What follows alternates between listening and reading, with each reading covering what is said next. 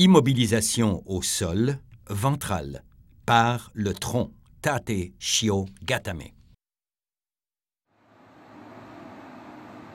Il faut se placer à cheval sur le tronc du partenaire et prendre le contrôle d'un de ses bras en le plaçant sur son visage. Il s'agit ensuite de glisser une de nos mains sous sa nuque alors que notre épaule appuie sur son bras.